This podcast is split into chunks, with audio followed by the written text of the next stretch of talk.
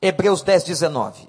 Vamos ler a palavra, deixe a Bíblia aberta, que o Senhor nos doutrine, nos ensine, nos admoeste. Portanto, irmãos, temos plena confiança para entrar no lugar santíssimo, pois pelo sangue de Jesus, por um novo e vivo caminho que ele nos abriu por meio do véu, do seu corpo, temos um grande sacerdote sobre a casa de Deus. Sendo assim, aproximemo-nos de Deus com um coração sincero, com plena convicção de fé, tendo os corações aspergidos para nos purificar de uma consciência culpada, e tendo os nossos corpos lavados com água pura, apaziguemo-nos com firmeza, apeguemo-nos, desculpem, com firmeza a esperança que professamos, pois aquele que prometeu é fiel. E consideremos uns aos outros para nos incentivarmos ao amor e às boas obras. Não deixemos de reunir-nos como igreja, seguindo, não devemos seguir o costume de alguns, mas procuremos encorajar-nos uns aos outros ainda mais quando vocês veem que se aproxima o dia do Senhor. Se continuarmos a pecar deliberadamente depois que recebermos o conhecimento da verdade, já não será, já não resta sacrifício pelos pecados, mas tão somente uma terrível expectativa de juízo e de fogo intenso que consumirá os inimigos de Deus. Quem rejeitava a lei de Moisés morria sem misericórdia, pelo depoimento de duas ou três testemunhas. Quão mais severo castigo, julgam vocês, merece aquele que pisou aos pés o Filho de Deus, profanou o sangue da aliança pelo que ele foi santificado e insultou o Espírito da graça. Pois conhecemos aquele que disse: A mim pertence a vingança, eu retribuirei. E outra vez, o Senhor julgará o seu povo. Terrível coisa é cair nas mãos do Deus vivo. Lembre-se dos primeiros dias, depois que vocês foram iluminados, quando suportaram muita luta e muito sofrimento. Algumas vezes vocês foram expostos a insultos e tribulações em outras ocasiões, fizeram-se solidários com os que assim foram tratados. Vocês se compadeceram do que estava, dos que estavam na prisão e aceitaram alegremente o confisco dos seus próprios bens, pois sabiam que possuíam bens superiores e permanentes. Por isso, não abram mão da confiança que vocês têm, ela será ricamente recompensada. Vocês precisam perseverar de modo que quando tiverem feito a vontade de Deus, recebam o que ele prometeu. Pois em breve, muito em breve, aquele que vem virá, não demorará, mas o meu justo viverá pela fé. E se retroceder, não me agradarei dele. Nós, porém, não somos dos que retrocedem e são destruídos, mas dos que creem e são salvos. Que Deus nos abençoe. Texto complexo, porém maravilhoso, profundo. Peço toda a sua atenção para que o Espírito Santo trabalhe com a gente agora. E eu quero chamar a atenção da igreja sobre esta carta que até aqui, até o capítulo 10, o autor aos Hebreus trouxe muitos fundamentos doutrinários e teológicos. Se você ler Hebreus de 1 a 10, é um compêndio de conhecimento doutrinário fantástico. A partir do capítulo 10 do texto que estamos lendo, ele entra então agora em exortações muito práticas a partir do capítulo 10, o autor aos Hebreus abandona o compêndio doutrinário, presta atenção, E então traz agora ensinamentos e conselhos práticos para a vida dos filhos de Deus, de todos nós. E ele faz aqui, meus irmãos, eu quero dividir a leitura em dois pontos. No primeiro ponto, se você quiser anotar para ficar bem didático, o texto não é simples, requer atenção de leitura e de interpretação. No primeiro ponto, o autor aos Hebreus faz três advertências. Três. Agora ele vai trazer conselhos práticos. E ele faz três advertências. A primeira. A primeira advertência é que nós temos que nos achegar à presença de Deus. Acheguemos-nos à presença de Deus. E aqui eu entro num aspecto eminentemente doutrinário. Atenção, irmãos. O fato de nós termos a presença do Espírito Santo em nós, nós convertidos, não significa que nós estamos na presença dele. Entrar na presença de Deus é entrar em comunhão e comunhão pressupõe diálogo com Deus, conversa com Deus, intimidade com Deus. Entrar na presença de Deus é falar com Ele e ouvi-lo.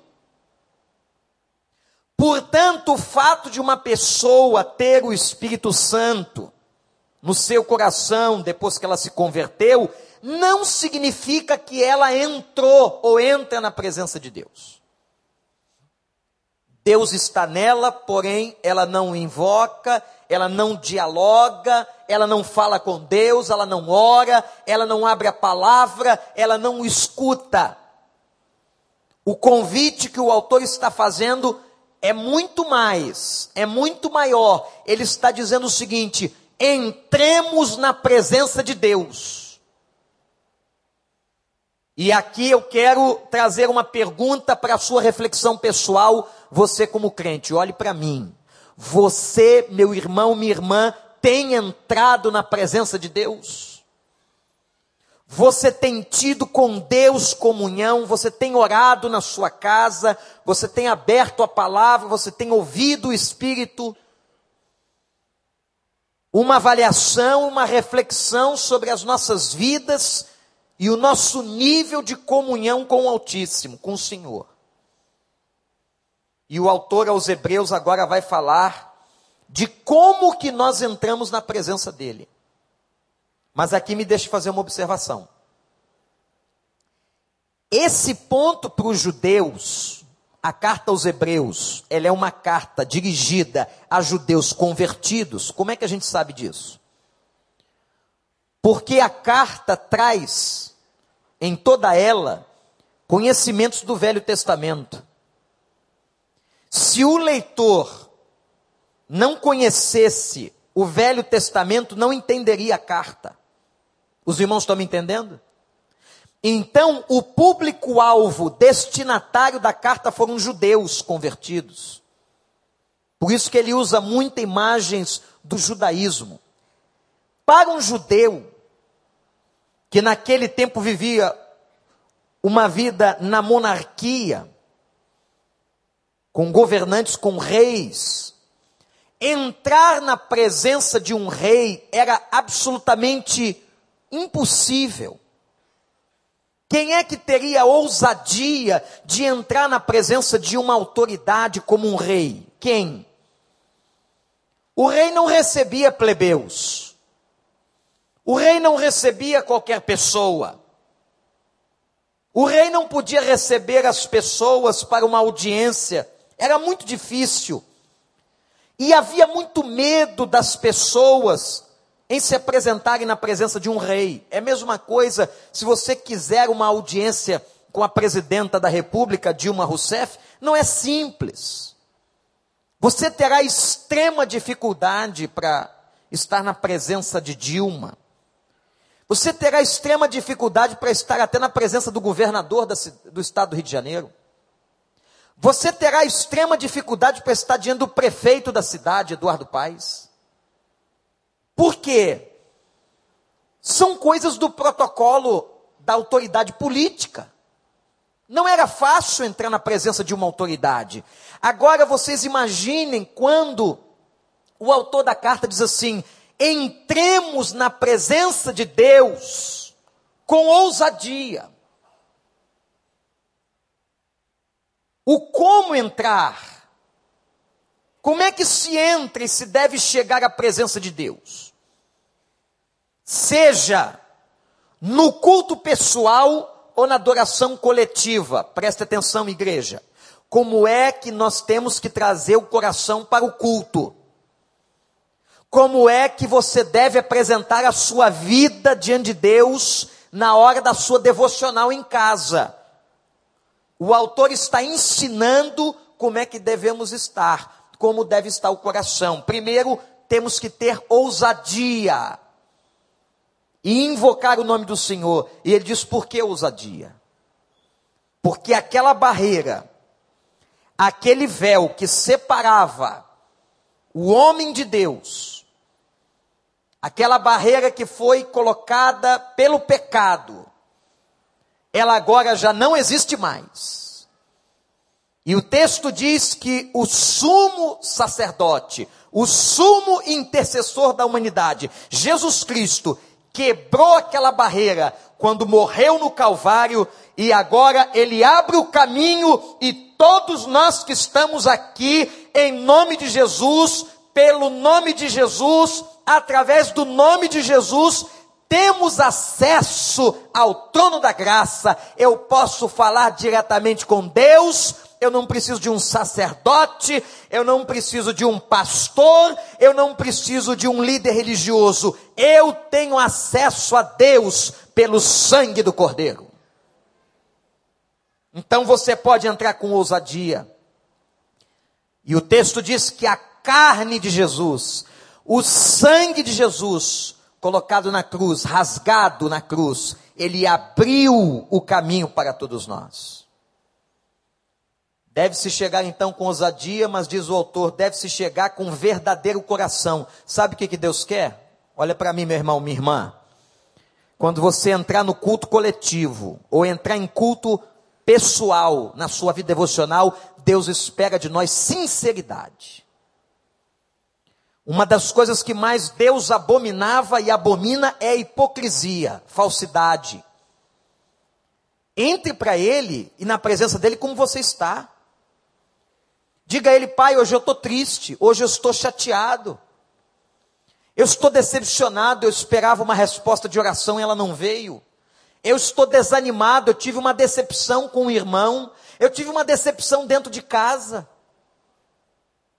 Quando a gente chega na presença do nosso Pai, intimidade máxima, nós temos que chegar, irmãos, com toda sinceridade.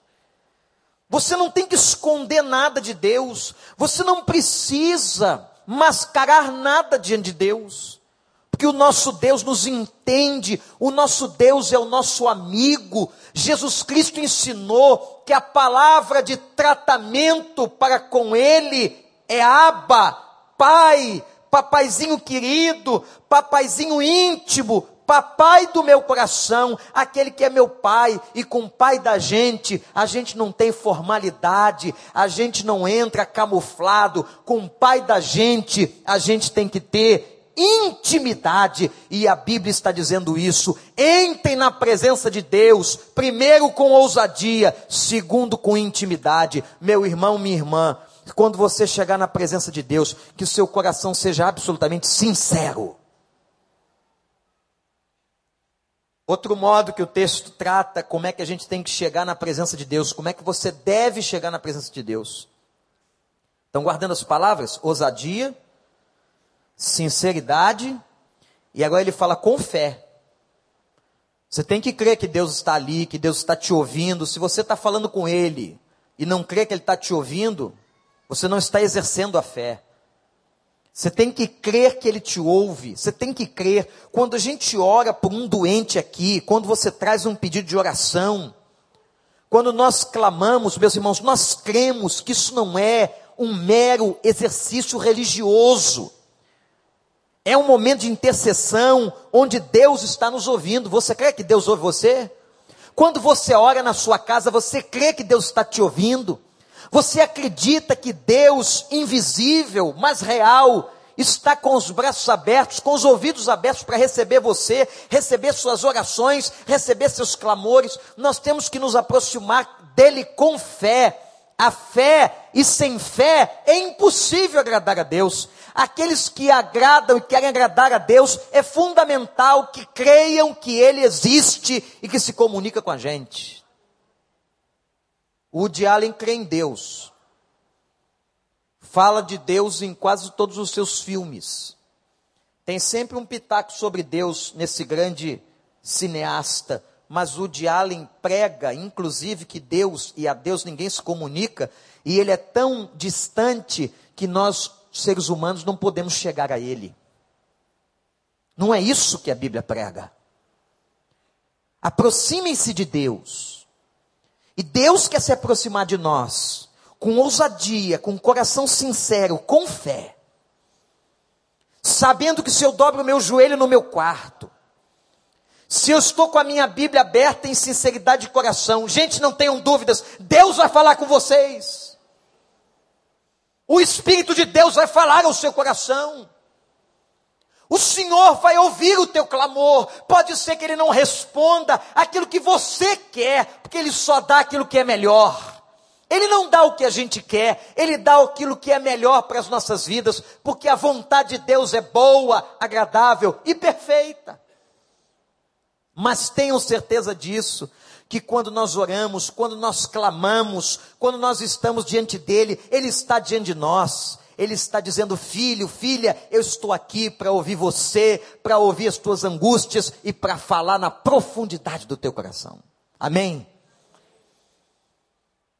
Se aproximem de Deus com ousadia, com coração sincero, com fé. E uma outra expressão que ele usa no texto, com santidade. Com santidade. Nós que fomos purificados da má consciência da culpa pelos pecados. Cheguemos a Ele. Quando a gente se aproxima de Deus, primeira coisa que a gente tem que fazer, Senhor, tem misericórdia. O Senhor sabe como eu sou pecador, o Senhor sabe o pecado que eu cometi hoje de manhã, o pecado que eu cometi ontem, o Senhor sabe das minhas fraquezas. Purifica-me no sangue do Cordeiro. O texto fala do corpo purificado pela água, leram isso? A imagem do corpo purificado pela água, no texto bíblico, é a imagem de pureza moral. Quando eu me aproximo do Senhor, eu tenho que estar ali, consciente que sou pecador e que preciso ser lavado no sangue do Cordeiro. Antigamente, e gente, as coisas mudaram muito no mundo, inclusive até na própria liturgia, no próprio culto. Mas antigamente havia um momento no culto, muitos aqui se lembram, mais antigos, é que era um momento que a gente chamava de prelúdio, um nome até não muito usado hoje, ou processional, que era exatamente o momento quando nós íamos clamar a Deus que Deus nos purificasse para que entrássemos na presença dele em culto coletivo. Então, aquele momento nas igrejas, quando o piano tocava, quando o órgão tocava, era um momento onde os crentes não ficavam conversando, não era aquela hora, era um outro momento, o momento do bate-papo. Mas aquela hora era uma hora para que as pessoas se curvassem espiritualmente diante de Deus e dissessem: Senhor, me dignifica entrar na tua presença, me purifica, perdoa os meus pecados. Eu não sou digno de estar aqui. Entrar na presença de Deus requer de nós e Deus espera de nós. Pode ser na sua casa, no seu quarto ou aqui. Essas quatro palavras requer de nós ousadia, coragem de nos aproximarmos do nosso Pai. Requer de nós sinceridade, requer de nós fé, requer de nós uma vida santificada. Não, Deus não está esperando que você chegue perfeito aqui, não. Mas Ele está esperando que você seja sincero em reconhecer que você é pecador e que você precisa, por misericórdia, da graça dEle e da lavagem, para que Deus te purifique, nos purifique, em nome de Jesus. O culto, portanto, ele tem o aspecto da individualidade, da coletividade. Mas vem a segunda advertência. Eu disse que eram três advertências. Quem está anotando, anotou a primeira. Qual foi a primeira advertência? Acheguemos-nos à presença de Deus. Vamos repetir isso? Acheguemos-nos à presença de Deus. Qual é a primeira advertência? Acheguemos-nos a presença de Deus. Então Deus faz um convite a você. Não é só ser membro de igreja, não é só ter se convertido, não é somente ter o Espírito Santo. Deus quer que você tenha comunhão na presença dele. Amém? Segunda advertência, que está no texto. Vamos manter firmes, ou mantenhamos-nos firmes na nossa confissão de fé. Gente, aqui está um assunto muito sério. E eu quero agora direcionar minha palavra a você que tem menos de dois anos de convertido ou de batizado. Deixa eu fazer uma pergunta aqui. Quantos estão aqui que são convertidos ou batizados há menos de dois anos? Levantem as mãos. Pode levantar, sem qualquer constrangimento. Temos muita gente aqui. Então, o texto está falando sobre firmeza. Manter-se firme. Olha, eu quero dizer aqui três coisas que vão tentar destruir sua firmeza. Você permanecer no caminho. Você permanecer na palavra. A primeira é a dúvida da incredulidade, e a incredulidade. Muita gente, diz a Bíblia, crê por um tempo. Quantas vezes eu vejo pessoas que chegam na igreja, como vocês que estão aqui há menos de dois anos, chegam na igreja, tomam uma decisão, entregam o coração, Deus abençoa, mas é por um tempo. Elas se desviam. Nós estamos hoje montando uma verdadeira estratégia de batalha. Temos tratado disso no conselho pastoral da igreja, para trabalhar com essas pessoas. Se você, inclusive, quer trabalhar com essas pessoas, pessoas que se desviam, pessoas que ficam fragilizadas pela incredulidade, venha falar com a gente, com um dos pastores, nós vamos encaminhar você, treinar você, porque tem muita gente que o diabo está trabalhando para roubar a semente, para roubar a confiança. Outra coisa que faz desviar uma pessoa, e essa aqui também muito séria, são as provações. Interessante, na hora que a pessoa, gente, mais precisa estar na presença de Deus, é a hora em que o diabo trabalha para afastá-la. Ela está passando uma crise no casamento, ela está passando uma crise com os filhos, ela perdeu o emprego, ela está num momento difícil da sua vida, de uma enfermidade. Nesta hora, ela precisa estar na presença de Deus. Eu vou dizer uma coisa aqui para você, olhe para mim. Como psicólogo, um pouco conhecedor do comportamento humano, vai dar e vai, vão ter momentos em que você não vai querer vir não vai querer estar, é coisa da natureza. A gente desanima, fraqueja. É nesta hora que você vai ter que fazer força, vai ter que se esforçar. E aí, quando chegar na presença de Deus, diga o seguinte: Senhor, o Senhor sabe que hoje eu estou desanimado, eu não queria nem vir. Mas uma coisa eu te garanto: experiência de muitos e de muitos anos.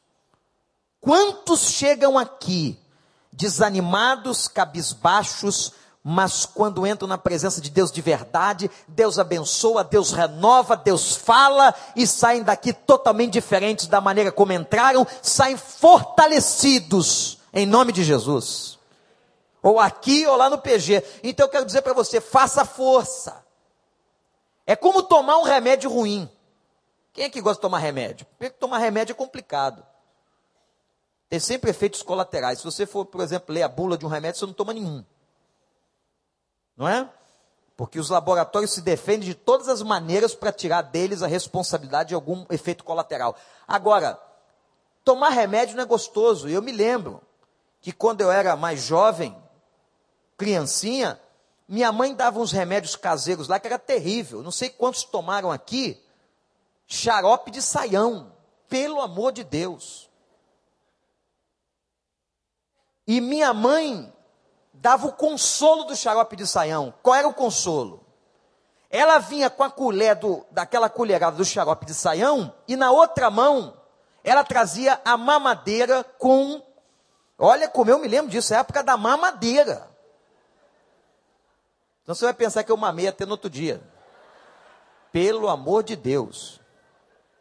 Ela vinha com a mamadeira batida naquele, aquelas coisas, aquelas vitaminas, sustágios, né? E então era o estímulo, igual condicionamento de animal, né? Engraçado o negócio.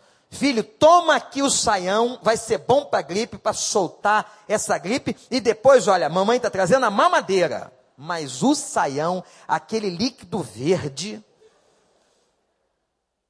E olha, mas foi uma benção.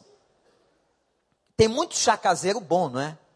Muitos. Hoje tem uma, uma área que estuda aí a ciência natural, os chás, as, as ervas da Amazônia. Eu me lembro uma vez que o pastor, é, o pastor de Manaus esteve com a gente, e ele falou de um chá, uma erva na Amazônia que curava bursite, que até o presidente Lula, naquela altura, tomou por uma indicação dele, ele disse para mim assim: Pastor, quando eu saí da sua igreja, eu recebi muitas ligações de membros pedindo o tal do chá para bursite. Eu nem sabia que aqui tinha tanta gente que sofria de bursite.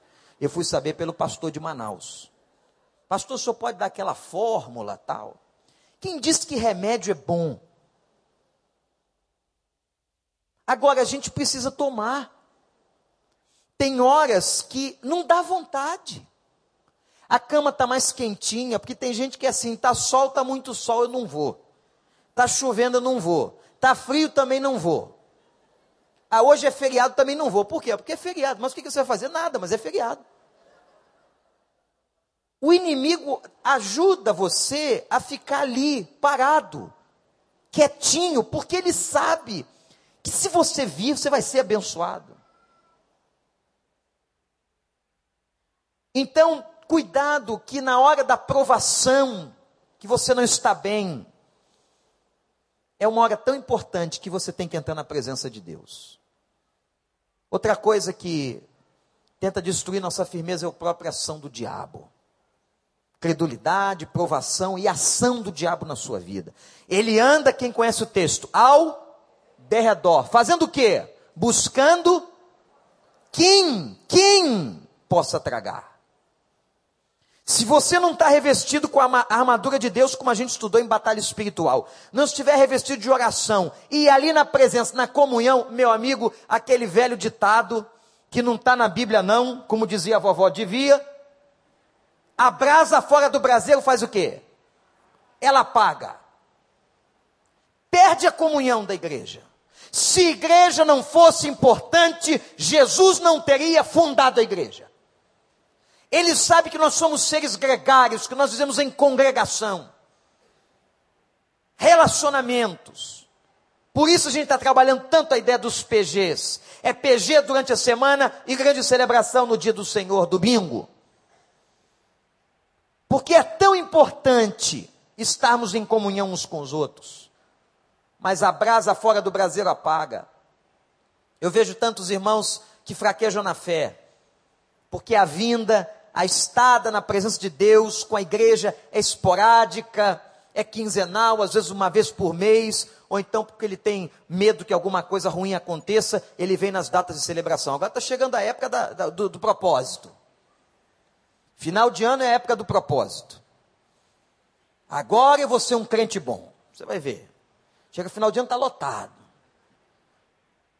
Dia de ceia o cara vem, porque ele tem medo se eu não tomar a ceia, pura falta de doutrina, de conhecimento bíblico, de entendimento de comunhão.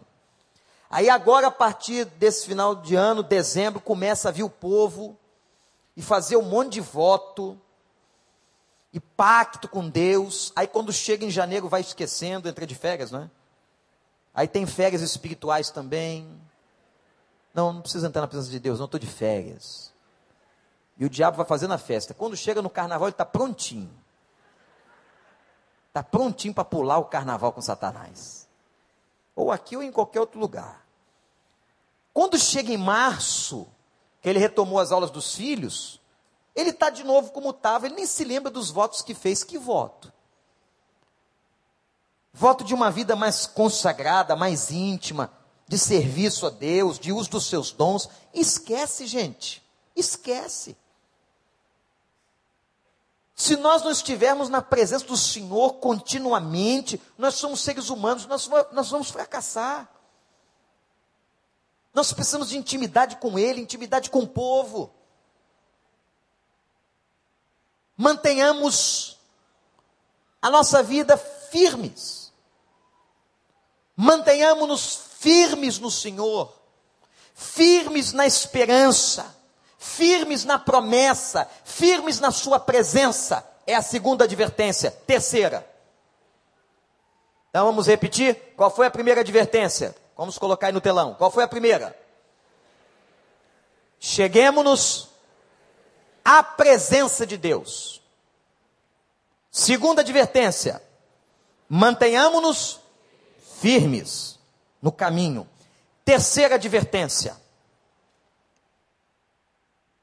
consideremos-nos mutuamente. Ele está falando aqui do relacionamento da igreja do Senhor, do povo do Senhor. Lá no início do texto diz assim: E Deus colocou um sumo sacerdote sobre a casa de Deus. Que casa é essa? O que é a casa de Deus? A casa de Deus é a igreja. Atenção, não é o prédio. Temos falado muito sobre isso. A casa de Deus não é o prédio, aqui é a casa de oração. Não é única, mas é a casa de congregação da coletividade. A casa de Deus é a igreja. A igreja de Cristo na terra. A igreja de Cristo que se reúne congregacionalmente em lugares diferentes, em dias diferentes, em horários diferentes. Mas a casa de Deus é toda a igreja de Deus na terra, que é composta por vários irmãos, não importando a denominação, porque o que faz a pessoa ser irmão, o que faz a pessoa ser salvo, ela ter recebido Jesus ela ter o selo do Espírito Santo. Quem é a igreja? É o que tem o selo do Espírito Santo. Ah, pastor, então não é só ser membro da igreja, ser batista, ou ser presbiteriano, ou ser assembleano. Não, isso aí é outra coisa. Você é a igreja de Deus se você recebeu o Espírito de Deus. Se você tem o selo de Deus. Tem muita gente oficialmente membro de igrejas que não conhece a Deus nem vai entrar no céu. Consideremos uns aos outros. Aí ele está falando de cuidado, está falando de uma igreja inclusiva, de um cristianismo coletivo, não individual. Gente, o pastor Paulo estava falando aqui dos enfermos. Uma igreja desse tamanho, mais de 3 mil membros, fora os congregados, e etc. É muita gente. Ele citou aqui alguns, tem outros que ele não pôde citar. A gente não lembra de todo mundo. Eu lembrei ali da irmã Neuza Formoso, do irmão Aristides, não é? De outros que você se lembrou. Como é que a gente, como igreja, vai dar conta? Nós temos que, como igreja, dar conta. Desculpem, olhem para mim, não é pagar 4, 5 para dar conta de tudo mas é cuidarmos uns dos outros mutuamente. Por isso que nós estamos investindo, doutrinando tanto sobre PG. E atenção, o PG, e agora você que está aí na internet, ou você que está aqui e vê alguém do seu PG que não está, leva o recado do pastor. O PG não substitui o ajuntamento coletivo dominical da igreja. O PG é uma estratégia de estilo de vida da igreja em que nós nos dividimos em grupos menores. E lá no grupo menor vai haver pastoreio, como a gente tem ouvido os testemunhos aqui. Fiquei doente, meu PG me visitou. Estava fraco, meu PG me acolheu. Precisando de uma palavra, o PG, alguém do PG, me deu, usado pelo Espírito. Então no PG acontece o trabalho miúdo, o trabalho individualizado. No PG existe comunhão, existe evangelização, a gente exercita. Eu tenho dificuldade, talvez, um amigo meu, de levar ele lá no templo, mas eu levo no PG, no pequeno grupo. Aí o nome, pequeno grupo. Então a gente está investindo nisso. Então é a igreja cuidando da igreja. Graças a Deus, a gente quer terminar um ano com pelo menos 100 PGs mais de 1.500 pessoas envolvidas. Nosso objetivo é envolver todos. No meio da semana, você está ali, sendo cuidado, sendo tratado. Ficou doente, aí o teu PG vai te orientando. O próprio PG comunica ao Ministério Pastoral, que a gente não sabe de todas as notícias da igreja durante a semana. Não tem como saber de todas as notícias. Então o teu PG comunica, pastor, lá no meu grupo, ore por isso, está acontecendo isso. Existem pastores hoje das redes, a rede de adolescentes, de crianças, de jovens, jovens casados, de adultos. Então o PG é um aspecto da vida da igreja, é o relacionamento. Agora, quando chega no domingo, o dia do Senhor, o Shabá neotestamentário, a gente junta os PGs aqui, ó. E eu quero dizer aqui aberta e claramente, a toda a liderança da igreja que está aqui e todos os irmãos, que se alguém acha que pode viver ou está vivendo apenas dentro dos PGs, desprezando o dia do Senhor e a adoração coletiva, esta pessoa está absolutamente equivocada, não entendeu a proposta da igreja. Pode dizer isso lá no seu PG. Pode dizer isso no seu PG. O pastor da igreja com a autoridade que é me dada da Bíblia e da doutrina, está dizendo isso publicamente. No domingo é a celebração dos PGs. A igreja se reúne, aqueles que estão e que não estão em PGs. Estamos juntos aqui. Na adoração coletiva, dando a nossa oferta coletiva a Deus, ouvindo a palavra de Deus. O que é estudado do PG? É a pregação da manhã, mas o Shabá neotestamentário é o domingo, primeiro dia da semana, o dia que o Senhor ressuscitou. A partir do domingo, está lá no livro de Atos. E todo o primeiro dia da semana se reuniam. E todo o primeiro dia da semana ceavam juntos. O domingo vem no Novo Testamento substituir o Shabá judaico, o sábado, em que os judeus sequer trabalhava ou fazia qualquer coisa, porque aquele dia era do Senhor, a família adorando o Senhor. Gente, eu disse há pouco, as coisas estão mudando. Abram os olhos, nós temos que abrir os nossos olhos, para que não deixemos entrar na igreja práticas que a prejudicam, que desviam os nossos filhos, que afastam o povo da comunhão. Ainda temos que zelar. Domingo, a família está na igreja. Vai estar onde? Na praia? Nas boates? No campo de futebol? Vai estar aonde? Onde é melhor estar? Domingo nunca deixou de ser o domingo da celebração. Não confunde estar no PG e aniquilar o dia do Senhor no domingo. Não confunda isso. talvez alguns estejam confundindo. Uma estratégia satânica na cabeça de alguns. Está vendo? Você não precisa mais ir à igreja, não. Fica no PG só. Fica só no PG. E aí você perde a comunhão com o todo. Você perde a celebração da ceia do Senhor, que não acontece no PG, é só na grande celebração.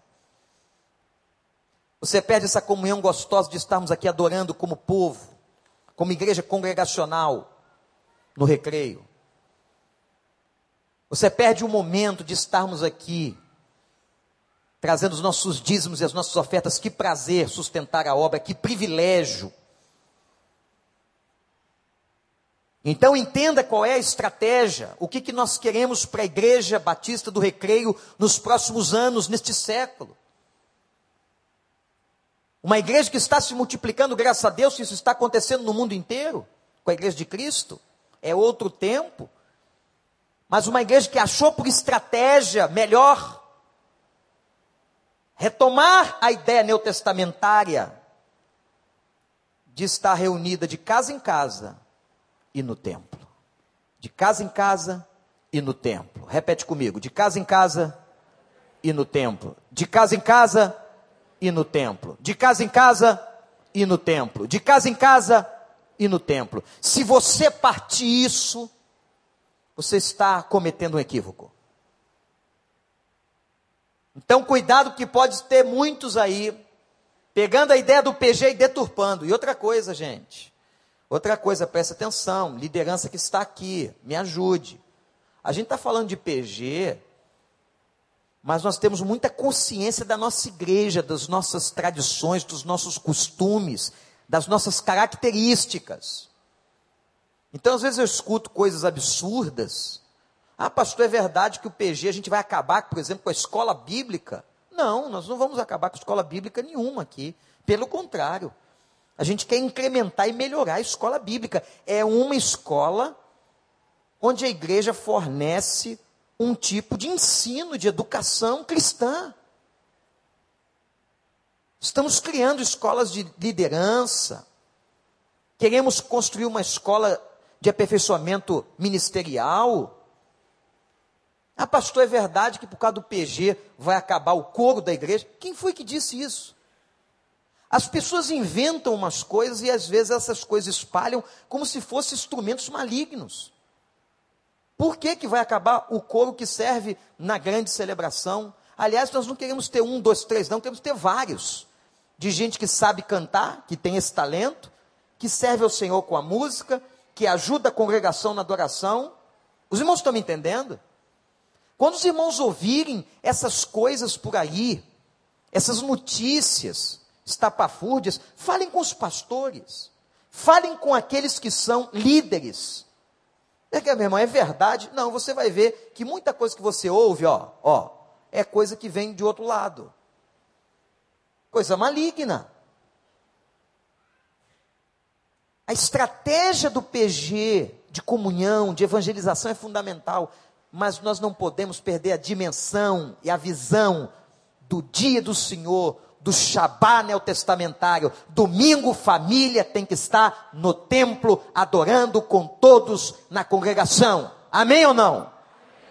Amém, Amém ou não? Amém. E levem um recado e ajudem aqueles que porventura estejam pensando de maneira equivocada. Cuidar uns dos outros. E eu quero terminar dizendo o seguinte: como que a gente cuida uns dos outros? Interessante. O autor aos Hebreus parte para uma maneira de abordagem muito interessante. Primeiro, ele diz: estimulem o amor. Olha só. Como que você se relaciona com uma pessoa crente, seu irmão? Estimulando o amor. Então vocês, irmãos e irmãs, não deem acolhida, não deem acolhida no coração dele, principalmente dos novos, discórdia. O irmão está trazendo para você, olha, eu estou vivendo uma briga, um conflito com fulano de tal, seja crente ou não. O que, que você, qual é seu papel? Seu papel é de pacificador. Não é de gente que joga lenha na fogueira. Conhece essas pessoas que jogam lenha na fogueira, está tendo uma confusão em casa, seja onde for, e joga. É isso mesmo, senta o pau. Isso aí, leva para a justiça. Que história de justiça é essa? Acabou o conhecimento da palavra? A Bíblia diz assim: não levem seus irmãos aos tribunais. Eu já tive muita oportunidade de levar irmãos ao tribunal. Talvez alguns aqui já tiveram. Mas há um conselho bíblico. Não levem seus irmãos aos tribunais judiciais. Claro que alguns extrapolam, é? Com defamação, com o fato de não honrarem compromissos. Às vezes tem um compromisso financeiro com o irmão, não paga. Agora o texto fala aqui uma coisa interessante. De quem é a vingança ou de quem vem o juízo? Aí é que está o ponto. Você quer que a justiça do homem resolva para você. Mas o pior que a justiça do homem, o mais adequado e o mais severo, não é a justiça do homem, não é lá a vara tal de justiça impetrar uma decisão. O mais importante é a justiça de quem? Do Senhor. Estimulem o amor. Não deixem os irmãos do seu PG, do seu grupo de relacionamentos, acolherem discórdia, inveja, competição. A gente não está aqui para competir com ninguém. Nós estamos aqui como cooperadores de Deus. Raiz de amargura. Não podemos estimular nas pessoas. Se você está vendo uma pessoa irada, uma pessoa zangada, aborrecida com outro, você tem que ter o papel de pacificador. Deu para entender, meu irmão? Isso é o que a Bíblia está nos aconselhando. Veio alguém te falar mal do outro. Isso não acontece, não, né, gente? Contar uma história de alguém, principalmente de liderança, que está na vitrine da igreja, não é? Veio falar mal de alguém. Meu irmão, o que, que a Bíblia diz? Vai a ele. Se nós praticarmos só esse versículo, eu garanto aos irmãos que mais da metade dos problemas de relacionamento em uma igreja terminam. Veio alguém te falar mal de alguém, irmão, vai a ele. E outro, irmão, ore por ele. Agora, se você da guarita só existe o fofoqueiro porque alguém escuta a fofoca. Mas se você corta o mal pela raiz, se você ao invés de estimular, você estimular a discórdia, estimula o amor, é diferente. Deu para entender, irmãos? Estimulem o amor. Não deixem essas coisas no coração do outro. Se você está vendo isso no coração do outro, fala com ele, admoesta em amor, aconselha, tira isso do seu coração, tira essa raiz de amargura. Outra coisa, como que você deve se relacionar? Estimule o outro a boas obras. Primeiro você vai estimular o amor fraternal. Agora estimule ele a fazer coisas boas, a servir. Olha, eu não posso ir na viagem da Cristolândia. Vai você. Você pode ir, você tem condições, vai. Se envolva numa obra do Casacap. Você é um bom médico, sirva o Senhor com a sua medicina. Você é uma pessoa que tem tempo, vai servir como voluntário no ministério. Estimule o outro a boas obras. Gálatas, quando Paulo escreveu a carta de Gálatas no último capítulo, capítulo 6, versículo 9, ele diz algo fantástico, ele diz assim: olhe para mim, não vos canseis de fazer o bem. Não vos canseis, nunca a gente pode desanimar de fazer o bem, fazer o bem em todo tempo, em toda hora.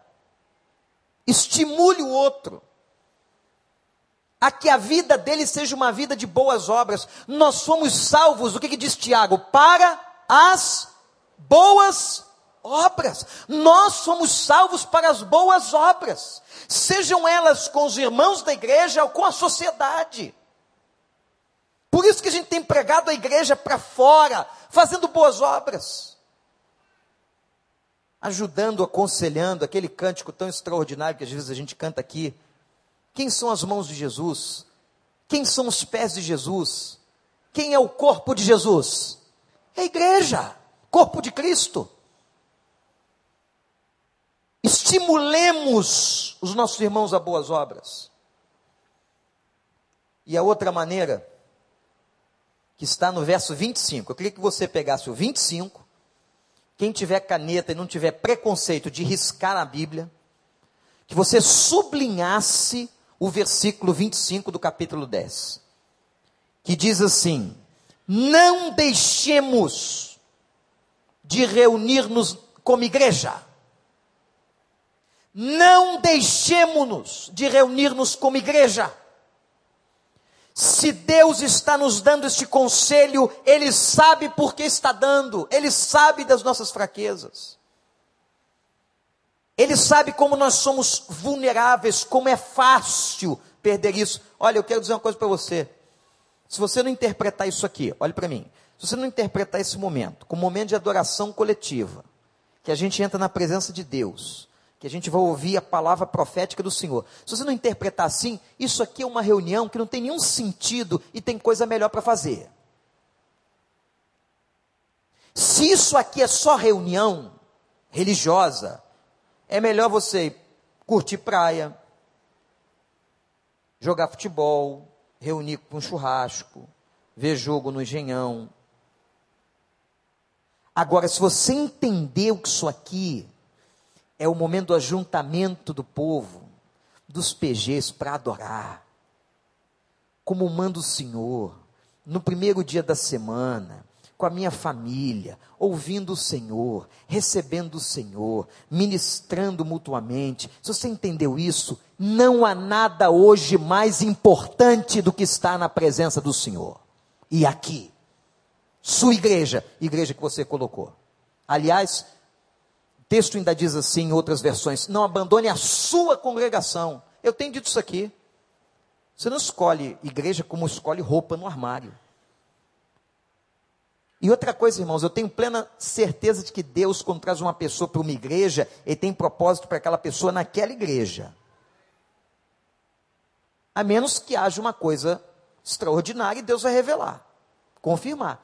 É a sua igreja, é onde você está onde Deus colocou sua família, onde Deus tem te abençoado, onde Deus tem falado ao seu coração. Hoje, irmãos, hoje, vivemos num tempo em que ninguém tem compromisso. Como se escolher igreja, escolher um restaurante self-service. Então, qual é o cardápio melhor? Onde é que tem a comida melhor? Aqui tem a comida da cura. Eu preciso, eu vou lá. Aí aqui tem não sei o que, eu vou lá. E as pessoas não têm compromisso, elas vivem buscando alguma coisa para satisfazer a si mesmo. Você tem que ter a sua igreja, o seu povo, a sua congregação.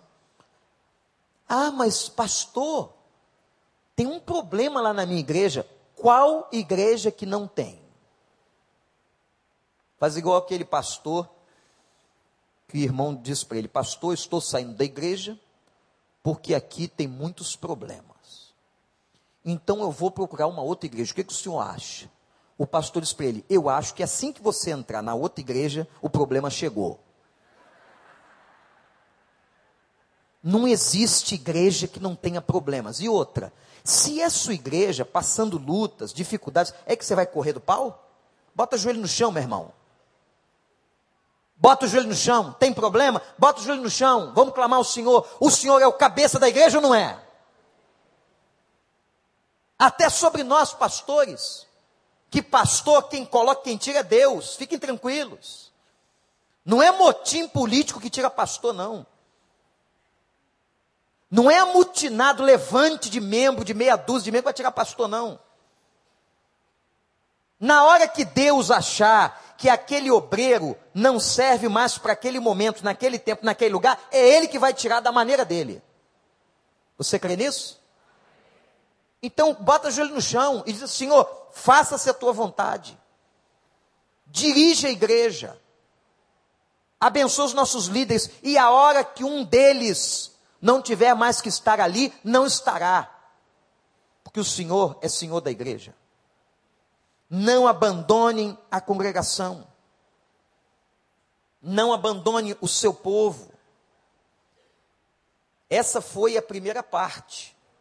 Eu não vou entrar na segunda parte do texto todo que a gente leu, mas a primeira parte vai até aí. Na segunda parte, eu só quero citar isso para terminar, Deus fala de juízo. Ele fala assim: Entenderam? Agora, se vocês não cumprirem, se vocês não atentarem para a pregação, se vocês não derem ouvidos à instrução, aí o texto fala de juízo, de consequências da desobediência. E ele usa aqui frases muito fortes, como desobedecer é pisotear a Cristo, desobedecer é profanar as coisas de Deus, desobedecer é insultar o Espírito de Deus. Então, gente, quando a gente desobedece aquilo que está sendo dito para nós, é pecado. Hoje a turma quer uma igreja light, uma igreja que não prega pecado. No outro dia o pastor falou para mim, eu fui advertido, pastor Wander, porque eu preguei contra o pecado. Alguém foi dizer para mim, o senhor não pode ficar pregando sobre pecado, não. Pega uma, prega uma coisa suave. Prega um tema como prosperidade, como ganhar dinheiro, como as bênçãos. É negócio de pecado, pastor. Irmãos, pecado é o que destrói a nossa vida. Pecado é o que destrói a igreja. Pecado é o que destrói família. Pecado é o que destrói casamento. Pecado é o que destrói. Tem gente que não quer ouvir sobre pecado. Quer comer a parte boa do cordeiro. Mas o que, que disse Jesus à multidão? Tem que comer o cordeiro todo tem que engolir a palavra, aquilo que é doce e aquilo que é difícil. A palavra de hoje é de exortação, é de cuidado. Estamos comemorando 23 anos. A igreja está chegando na sua juventude, não é? Deus já nos fez passar por várias fases. Agora estamos numa nova fase. Temos um grande berçário na igreja, muitos bebês na fé, vocês viram aqui pelo exemplo de manhã. Enfim, vamos atentar para o ensinamento. Vamos voltar um pouquinho para terminar? Quais foram as três advertências? Vamos lá, que Deus nos deu hoje de manhã. Você vai levar essa palavra. Agora olha só. Tem um intervalinho aqui. Você tem um almoçozinho, descansa um pouquinho, vê lá alguma coisa. E de noite continua a adoração coletiva. De noite continua. A gente vai estar aqui. Geralmente porque é de noite os visitantes vêm mais, não crentes. Momento de você estar intercedendo por eles para eles se converterem. A festa no céu quando um, um se converte. Deus tem nos dado a graça da gente ver tanta gente aqui se decidindo, sendo batizada, domingo após domingo. Deus tem feito uma obra maravilhosa e às vezes a gente não valoriza isso. Irmãos, quando eu estive em dezembro na China, eles se reúnem em grupinhos pequenos nas casas, não podem estar no templo. Você acha que a gente podia cantar? Podia não, porque o vizinho podia ouvir e delatar a Polícia Federal Chinesa, que ia lá e prendia todo mundo. Aqui nós temos liberdade de louvor, de portas abertas. Domingo a família tem que estar na igreja. E porque muitos afrouxaram esta visão, os filhos hoje não vêm mais. Os pais não vêm. O filho vê o pai dormindo até mais tarde, acorda cedinho para o trabalho, mas no dia de na casa do Senhor é menos importante. Ouvi de um, um jovem, e transmitam isso aos outros, vocês que são jovens que estão aqui, ah, pastor, eu não vou de manhã, não, porque eu cheguei três da manhã. Problema seu. Deus não pode ser punido, você não pode estar deixando de entrar na presença de Deus. Você quer ficar até de madrugada na rua?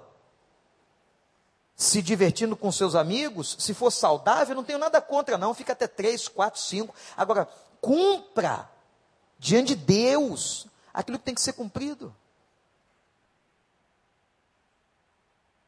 Senão você está dizendo com a sua atitude, é mais importante eu passar a madrugada na rua do que domingo estar na casa do Senhor com os meus irmãos.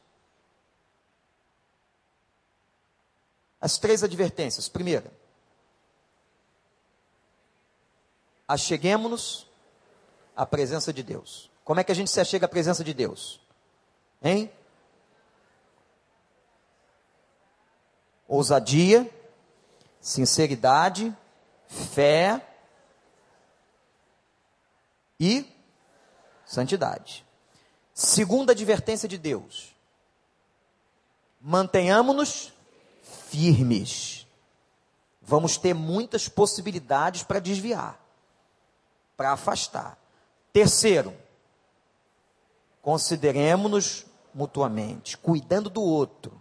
Como é que a gente cuida do outro? Hein? Estimulando primeiro o amor. Vamos tentar tirar do coração dessas pessoas o rancor, a ira, a maldade, a inveja. Leva uma palavra, leva uma advertência. Outra maneira que você pode cuidar dele. Hein? Não estou entendendo. Estimular que eles vivam em boas obras, servindo a Deus em boas obras. E por fim, nós temos que estimular a todos não abandonem a sua congregação. A palavra está no singular, é uma que você tem. Um lugar que Deus te colocou. Uma igreja em que você é membro. Ame a sua igreja. Sirva.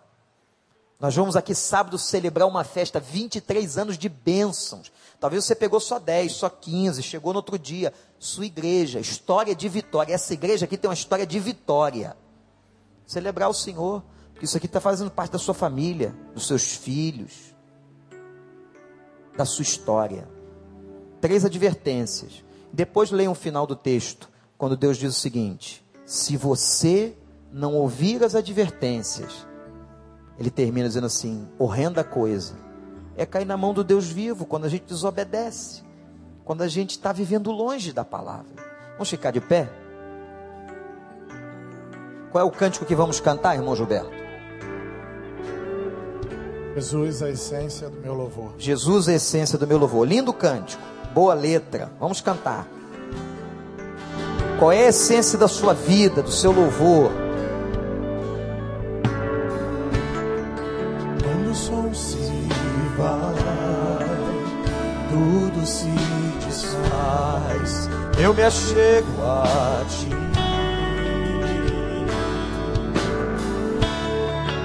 Para dar-te ó Deus, algo de valor que merece.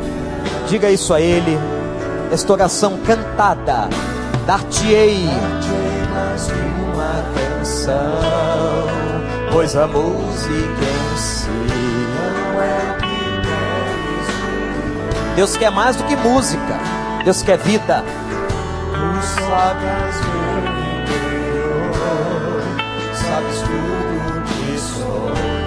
queres meu coração. Vamos levantar as mãos a Ele, num gesto de rendição ao Senhor. E vamos dizer a Ele que nós queremos adorá-lo. Que nós queremos estar rendidos na presença do Senhor. Perdão, Senhor, pelas nossas fraquezas, erros. És o meu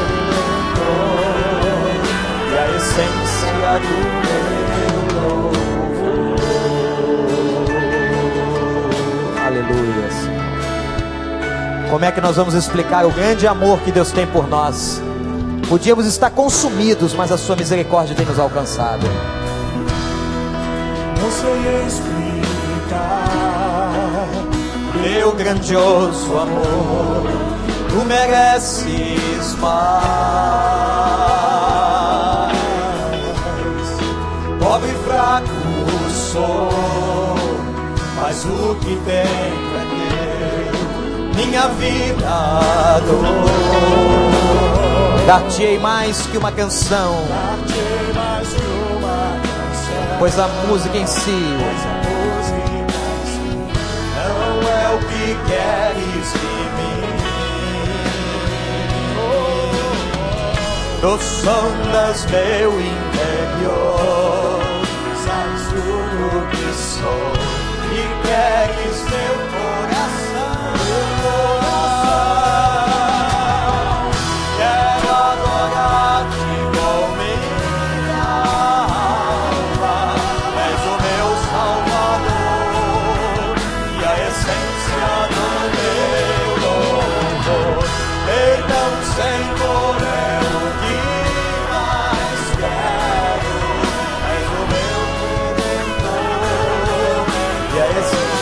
O estribilho só as vozes.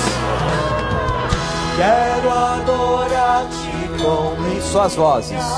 alma. És o meu Salvador e a essência do meu louvor. Perdão, Senhor. Perdão, Senhor, é o que mais quero. És o meu redentor a essência do meu louvor. Quero adorar-te pela última vez. Adora-te com minha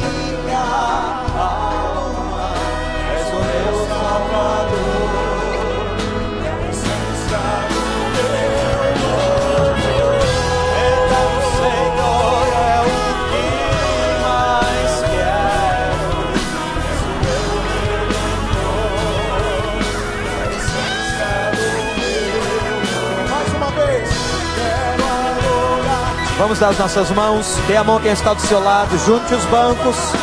Vamos orar.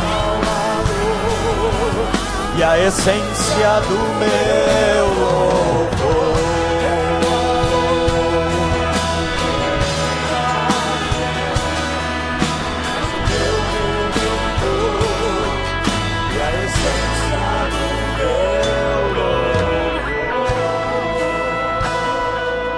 vamos orar. Eu quero só dar uma palavra agora dirigida ao público da internet.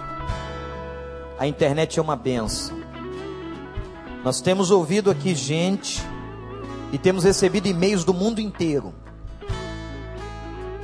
De gente até na Coreia do Norte, país absolutamente fechado. País da Ásia, da Europa, dos Estados Unidos. Eu chego em alguns países, pessoas dizem, pastores, eu- nós ouvimos as pregações e os cultos, graças a Deus pela internet. Mas a internet não pode se transformar num instrumento satânico para que você fique acomodado dentro de casa. Se alguém me ouvindo na internet, nessa condição, observe. Não fica aí em casa enquanto você pode estar aqui. A internet é para aqueles que não podem estar aqui por alguma razão.